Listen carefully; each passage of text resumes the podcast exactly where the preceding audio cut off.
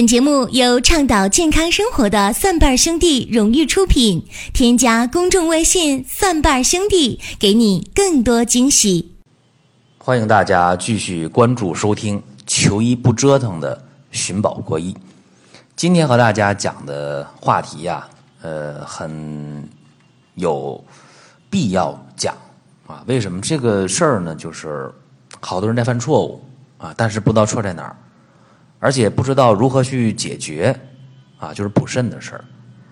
呃，所以今天我们和大家讲，补肾别拿六味地黄丸说事儿。其实很多外国人都知道啊，中国有一个补肾的神药——六味地黄丸。我前些年呢，接触一些呃留学生，啊，一些呃欧美的留学生。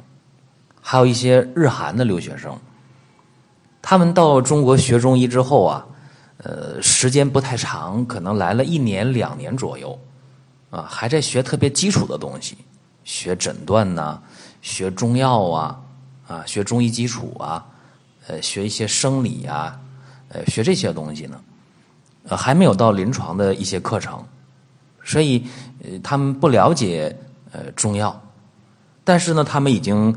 呃，通过别的渠道啊，知道了。哎呀，说呃，中药里面有一个补肾特别厉害的药，叫六味地黄丸。甚至他们用一些特别生硬的汉语会问：这六味地黄丸真的能补肾吗？啊，会问这样的问题。甚至有一些呃外国人，他干脆都不问啊，拿起来就吃了啊，吃六味地黄丸。结果吃完六味地黄丸之后，呃，有相当多一部分人啊，他会出现一些问题，呃，出现呃排便的时候啊，排大便的时候特别黏腻啊，特别的灼热，呃，这个擦不干净啊，排完便之后了，黏糊糊的，擦不干净，然后就呃，甚至有一些人会坏肚子，我就特别好奇，然后会问啊，问我说老师，呃，我吃了。六味地黄丸想补肾，为什么排大便还不舒服了？啊，排大便排不干净，黏糊糊的。为什么我吃六味地黄丸我会坏肚子，会腹泻？甚至有一些呃外国人会把这当做什么？说你看，在中国吃东西饮食不安全啊，我是不是吃什么东西吃的不对了，吃坏肚子了？当然，这是我接触一些外国留学生啊，他们也会知道六味地黄丸。当然，在我们中国人的这个口口相传当中，在坊间社呀，啊也会传。哎呀，这六味地黄丸可是补肾的好药啊！所以有很多人就觉得肾虚了就该吃六味地黄丸。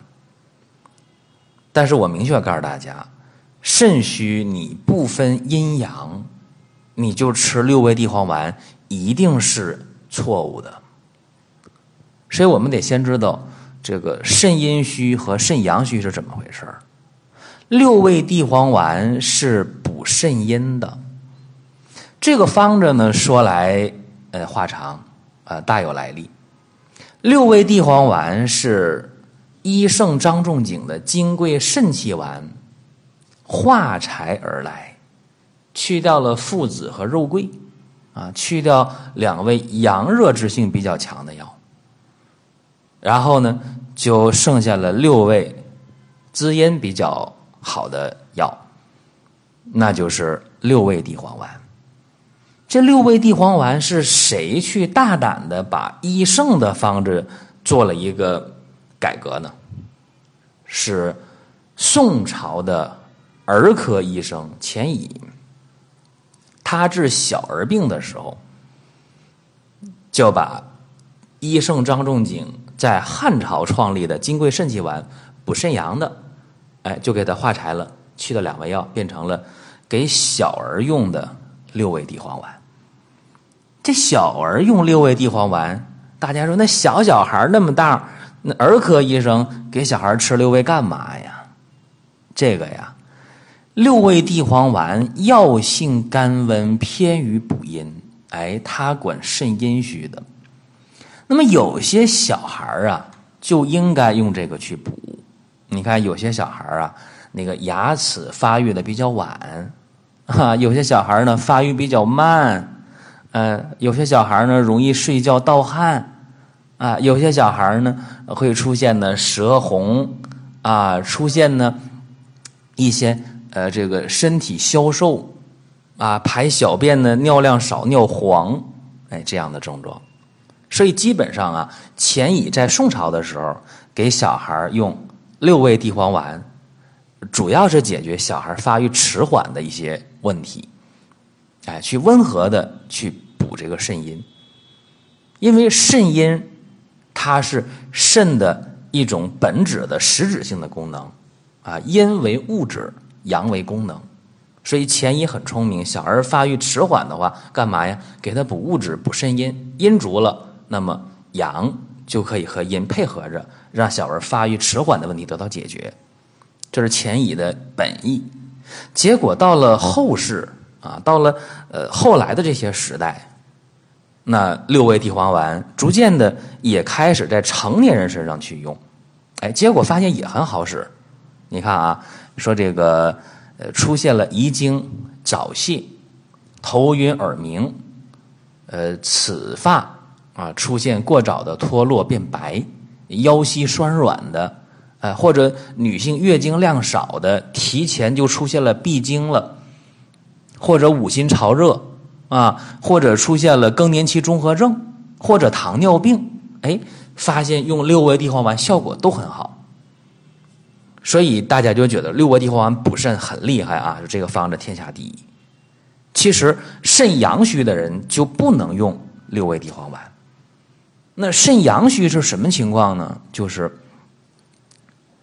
腰膝酸软，特别是小腿，呃和脚特别怕凉，而且这人呢疲乏无力，哎，经常觉得乏呀，觉得累呀，出现阳痿早泄呀，出现精子的畸形啊，精子的成活率呃不高啊，啊或者女性出现了宫寒不孕，哎，或者是女性出现了整个的。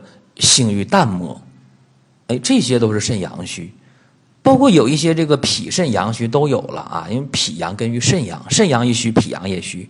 说天一蒙蒙亮啊，五更天就开始肚子疼，到了厕所排完大便马上就舒服了，哎，五更泄泻啊，或者经常大便不成形的脾肾阳虚啊，或者是阳虚不能正常的化气行水，小便频数。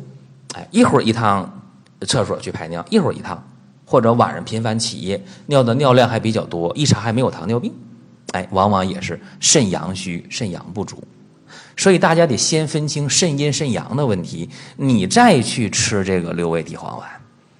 那现实当中，大家呃对这个补肾这个事儿啊，中国人往往还比较避讳，特别难为情。哎呀，这个一看病的时候到医院啊。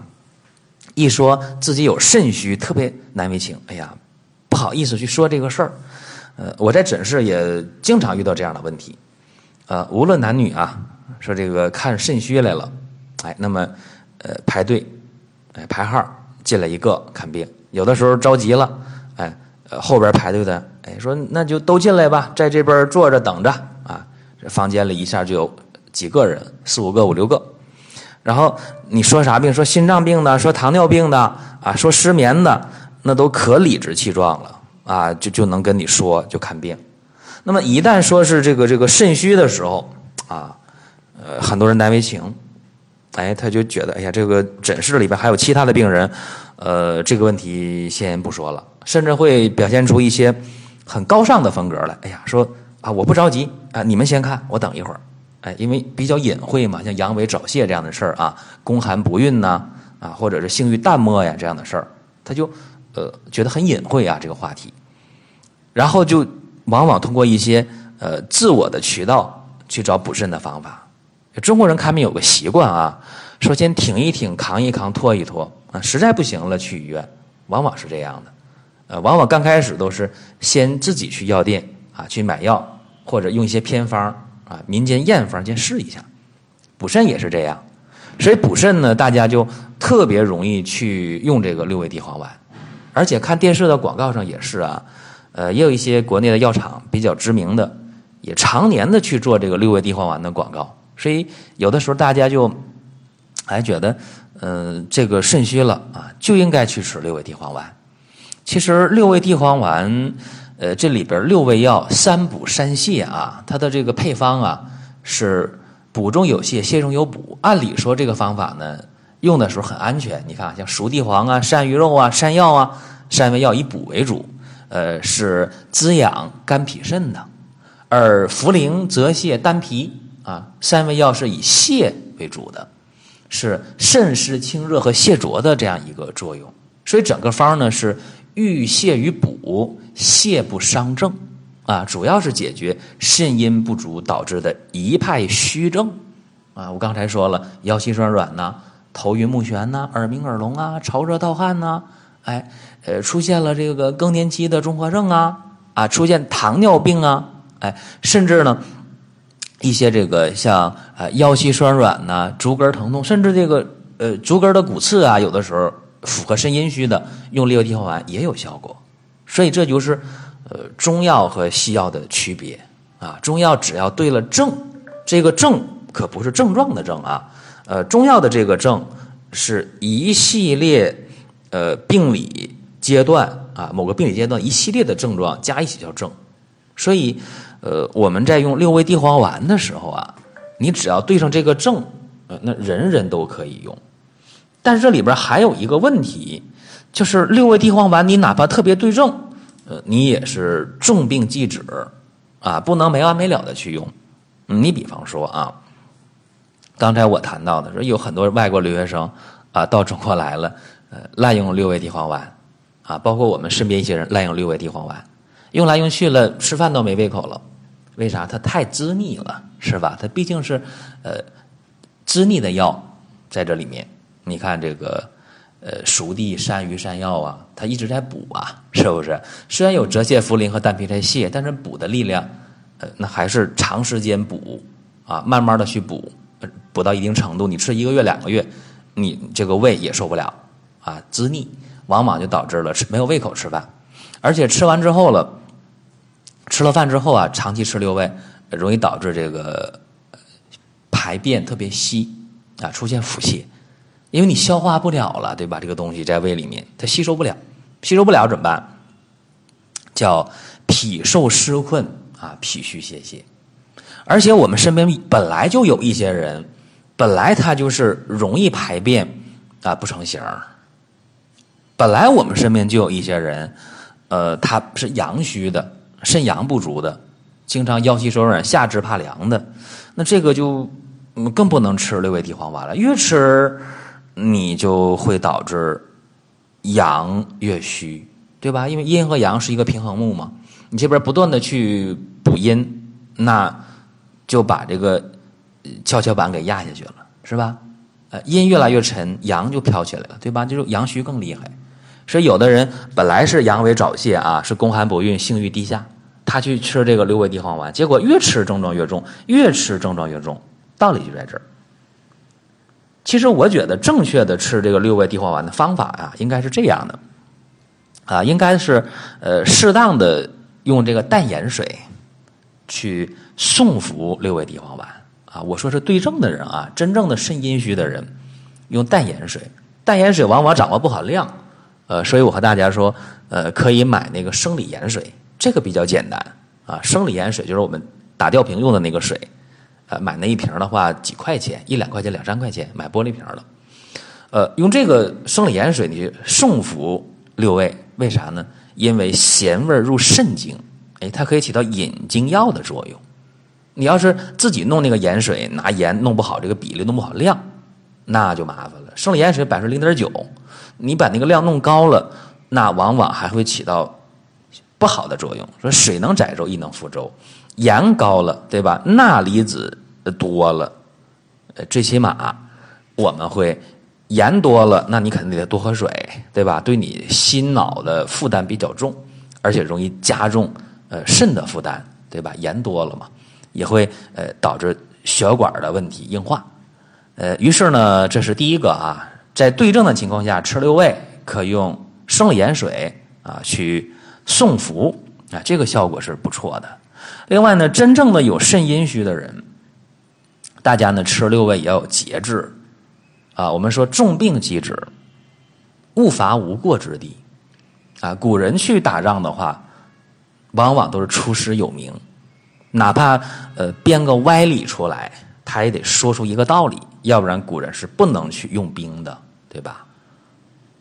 兵为凶者呀，对吧？兵不是用兵不是好事打仗，所以古人一定要有理由。那么古人也说用药如用兵，那我们去用药的时候也是这个道理，排兵布阵，该用什么药，怎么用，必须要有说法。那六味地黄丸既然有适应症，是补肾阴的，那金匮肾气丸也一定有适应症，对吧？所以下面我再给大家说一说啊，这个。肾阴虚用六味地黄丸都是什么症状可以用啊？腰膝酸软、眩晕耳鸣，呃，齿松发脱啊，男子的遗精早泄，女子的经量少，闭经，或者五心烦热、潮热盗汗，形体消瘦，啊，舌红，啊，舌头是红的，脉细数，往往是这样的症状。呃，对应现代的病症，比方说更年期综合症的，比方说糖尿病的。哎，往往可以用六味地黄丸。